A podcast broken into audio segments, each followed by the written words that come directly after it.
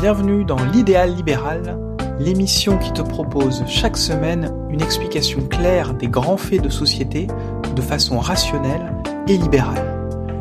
Pour ne rater aucun épisode, n'hésite pas à t'abonner au podcast sur la plateforme de ton choix.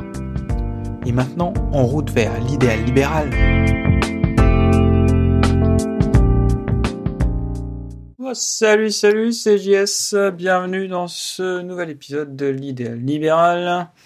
Le deuxième épisode de notre série sur la différence entre égalité d'opportunité et égalité matérielle. Qui faut-il choisir?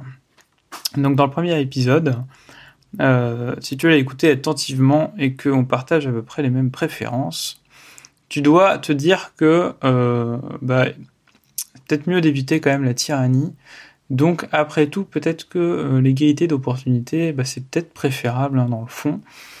Et euh, bah, je te propose que là, dans cet épisode, finalement, on se penche un peu sur, euh, sur d'autres arguments en faveur de l'égalité d'opportunité, et dont celui de l'importance finalement de laisser les gens perdre en fait dans la société. Hein. Voilà, donc dans les autres arguments euh, pro-égalité d'opportunité, on a l'idée que les politiques égalitaristes vont à l'encontre de ce qu'elles prétendent rechercher. Et qu'est-ce que j'entends par là? C'est que bah, finalement les politiques euh, égalitaristes, donc qui visent à chercher une égalité matérielle entre les gens, la plupart du temps, les revendications, c'est euh, bah, on veut que l'État il s'occupe euh, d'aller récupérer l'argent des riches par la force pour le donner aux pauvres. Voilà, et ça, en fait, en, faisant la promotion de cela, et ben tout ce, qu'on fait, c'est on crée une inégalité de pouvoir en, en créant finalement un État qui va aller voler aux riches pour donner aux pauvres, euh, Robin des Bois style. Ben, ce qu'on crée finalement, c'est cette inégalité de pouvoir. Euh, C'est-à-dire que on a deux types d'individus dans la population. On a ceux qui appartiennent à l'État, entre guillemets, qui font partie des euh, les sbires de l'État, qui ont droit d'utiliser la violence euh, envers les autres, et les citoyens qui n'ont pas le droit. Donc ça, déjà, ça crée une inégalité. Donc si, si tu es pro, euh, si, pardon, si tu es contre les inégalités, bah, euh, si tu promeus l'État, finalement, euh, tu crées quand même une inégalité. Ensuite, euh, pour revenir plutôt sur l'idée euh, des inégalités euh, matérielles plutôt que des inégalités de façon générale, je pense que c'est bien d'être pragmatique et de se rendre compte quand même que l'État, dans la réalité, finalement, qu'on le veuille ou non, il finit, toujours par protéger les plus riches, bah parce que les plus riches, ils ont tellement d'argent que bah, ils peuvent donner des pots de vin aux, gens qui travaillent pour l'État euh, pour faire passer des lois, etc., pour pouvoir se défendre, euh, qui peuvent ensuite euh, défendre leur, leur, patrimoine, même s'ils doivent se payer des avocats, c'est largement rentable pour eux. Et les gens qui sont les décisionnaires finalement du gouvernement, ils s'en frottent les mains aussi de tout ça. Et donc, bah, dans les faits, et c'est ce qu'on observe, hein, finalement, les, plus riches soit ils fuient euh, vers, des, pays où, euh, où ils seront moins taxés, soit ils arrivent à se débrouiller quand même pour protéger un minimum leur argent. Voilà, donc finalement l'État, euh, il va peut-être corriger quelques inégalités, c'est possible, hein, euh, effectivement, mais finalement les, les, inégalités entre vraiment les plus pauvres et les plus riches, euh, est-ce qu'elles sont vraiment résolues? À mon avis, dans la pratique, pas tellement. Ensuite, un autre argument, c'est quoi? Bah, C'est de dire que le discours tenu par les pro-égalité matérielle euh, revient à une prophétie autoréalisatrice. Donc qu'est-ce que j'entends par là? Bah, L'exemple de base, c'est ces gens-là, les gens qui vont vouloir mettre en place euh, des politiques pour plus d'égalité matérielle, ils vont vous dire, ils vont te dire, ah, si t'es né dans une famille pauvre, euh, bah t'as aucune chance de t'en sortir. Et c'est pour ça qu'il faut euh, donner de l'argent aux pauvres, parce que si tu nais dans une famille pauvre, t'es foutu, quoi. T'as aucune chance de t'en sortir. Et face à, face à un tel message, bah, les gens qui, sont dans une famille pauvre, euh, en entendant ça, bah, ils se disent putain, mais je suis foutu. Si, si, si c'est des grands intellectuels qui le disent, bah, c'est que je suis foutu. Et donc, ça baisse ton moral, ça baisse ta motivation, ça baisse le. Parce que tu as besoin de confiance en toi, tu as besoin de croire que tu peux t'en sortir.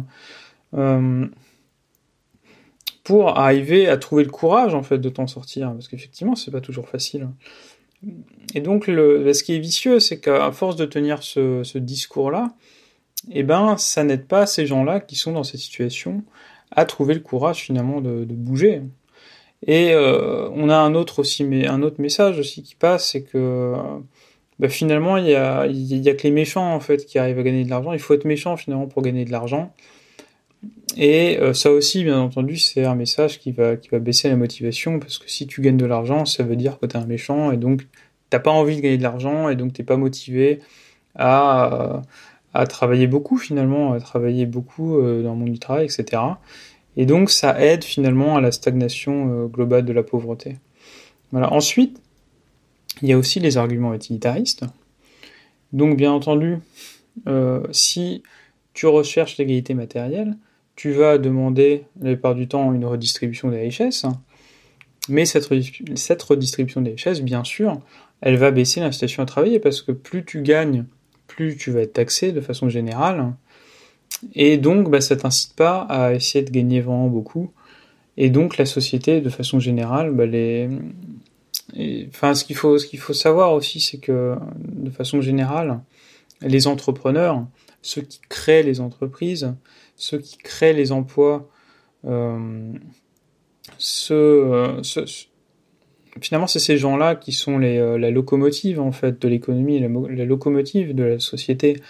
Et, et souvent, les gens qui gagnent le plus, bah, c'est ces gens-là en fait. Et bah, si on baisse finalement l'incitation à gagner beaucoup, on baisse l'incitation à ce qui est des entrepreneurs qui fassent cet effort de devenir entrepreneur et de créer des emplois, etc.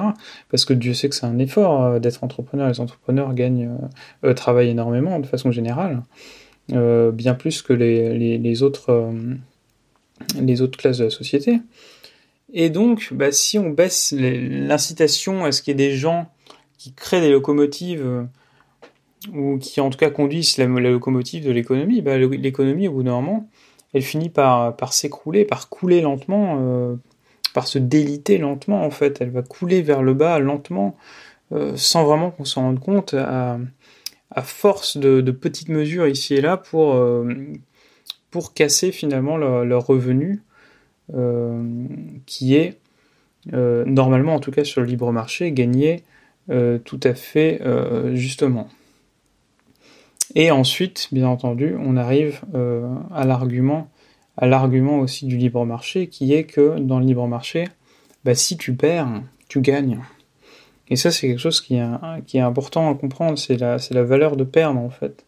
Et dans, et dans un système capitaliste, bah, si tu perds, c'est pas grave, parce qu'au final, gagnant quand même. Et qu'est-ce que j'entends par là?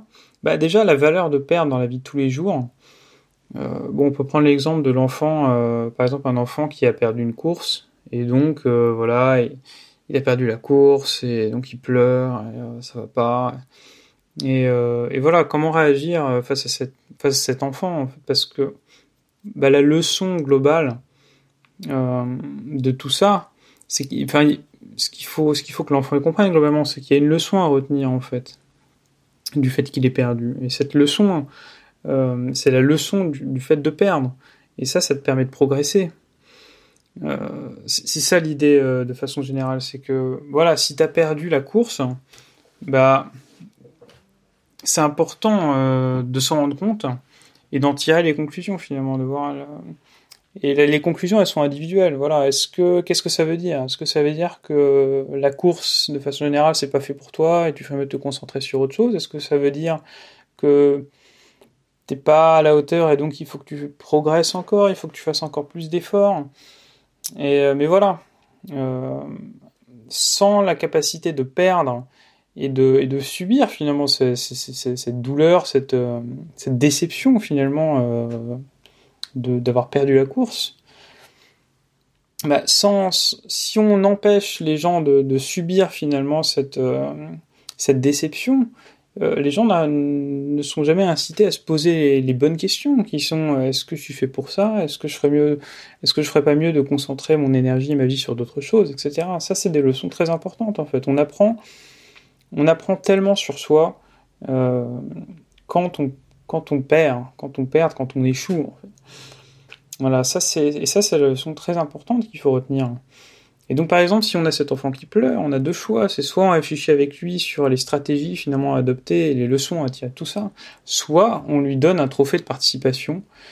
Euh, parce que voilà, ça nous fait de la peine de le voir pleurer, et donc ça nous crée de l'anxiété. On a envie de, on a envie qu'il arrête de pleurer, quoi, tout simplement. Et donc on va lui donner ce trophée de participation. Mais le problème avec le trophée de participation, c'est que bah ça te fait oublier que bah y a eu euh, y a eu cet échec et, euh, et, donc ça te fait pas te poser euh, comme j'ai dit ces questions importantes et en plus de façon générale enfin je veux dire voilà passer un certain âge quel est l'enfant qui vraiment va va être fier de lui d'avoir un trophée de participation quoi c'est pas honnêtement ça n'aide pas ça n'aide pas à progresser et de même que dans la vie dans la vie de façon générale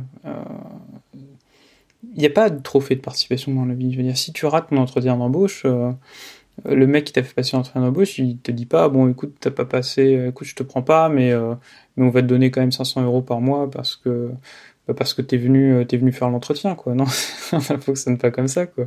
Ou si tu veux sortir avec une fille, tu fais ta demande et elle dit non.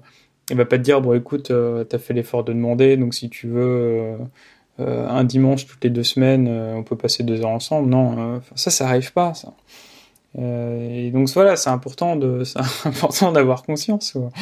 Et et voilà, enfin c'est la vie, la vie, la vie c'est comme ça, c'est la réalité quoi. Donc les fois de participation, je dis je dis pas que c'est mal fondamentalement, hein. c'est bien pour les tout petits hein, parce que pour les tout petits la réalité la réalité est un professeur trop dur pour eux en fait. Donc c'est bien de les les protéger. Hein et, euh, et, de, les motiver, etc. Mais, euh, mais passer un certain âge, ça, ça devient, euh, vraiment pas positif. Voilà. Et pour revenir finalement au niveau de la société de façon générale, bah, l'idée en fait avec le système capitaliste de façon générale, c'est que les richesses de l'Occident, euh, elles profitent à l'ensemble du monde. Donc certes, il y a euh, d'énormes inégalités de richesse entre, par exemple, les pays du tiers-monde et euh, les pays d'Occident, mais toujours est-il que euh, au plus l'Occident progresse en termes de richesse, le tiers-monde en profite aussi. dire qu'est-ce qu'il y aurait finalement, à quoi ressembleraient les pays du tiers-monde aujourd'hui euh, sans, la présence de l'Occident euh, et de ses progrès euh, économiques? Je veux dire, est-ce qu'il y aurait eu toutes ces innovations dont profite le tiers monde alors que c'est pas eux qui les ont créées, euh, que, enfin tout n'importe quoi, les voitures, la climatisation, le savon, les médicaments, les choses comme ça. Donc pour prendre un exemple plus précis, on peut, parler de l'immigration. Euh, bah par exemple, la, hausse de l'immigration, le fait qu'il y ait beaucoup d'immigrés finalement qui viennent de, ces pays pauvres, bah, ça entraîne chez nous globalement une, hausse des, aides sociales. Euh, cette hausse des aides sociales, elle est financée euh, par de l'impôt, ce qui, veut dire de façon générale moins d'argent euh, pour les riches, pour les entrepreneurs. Et donc, euh, ça revient à avoir une baisse des possibilités euh, générales de création de, bah, super trucs hein, pour améliorer euh, les conditions de vie du tiers-monde. Et donc, où est-ce que ça mène tout ça? Ben, Globalement, à long terme, on tend vers, euh, vers l'écroulement de l'Occident et euh, une détérioration des conditions de vie dans le tiers-monde aussi. Et, et, voilà, ce, ce qu'on peut retenir de, de, tout ça, la leçon, c'est que bah, si en tant que migrant, tu n'arrives pas à rentrer en Europe, bah, ta vie et euh, la vie de tes enfants sera probablement meilleure sur le long terme pour autant, en restant dans ton pays du tiers-monde. Voilà, et donc euh, bah, pour, euh, pour finir cet épisode, bah, je dirais que voilà, donc on a, on a passé en revue finalement tous ces arguments qui sont en faveur de l'égalité d'opportunité. Et, bon, ces arguments, ils sont plutôt bons en fait, de façon générale. Et donc la question, c'est pourquoi, pourquoi pour autant il y a encore cette, cette obsession toujours de, de rechercher euh, plus d'égalité matérielle, toujours plus d'égalité matérielle.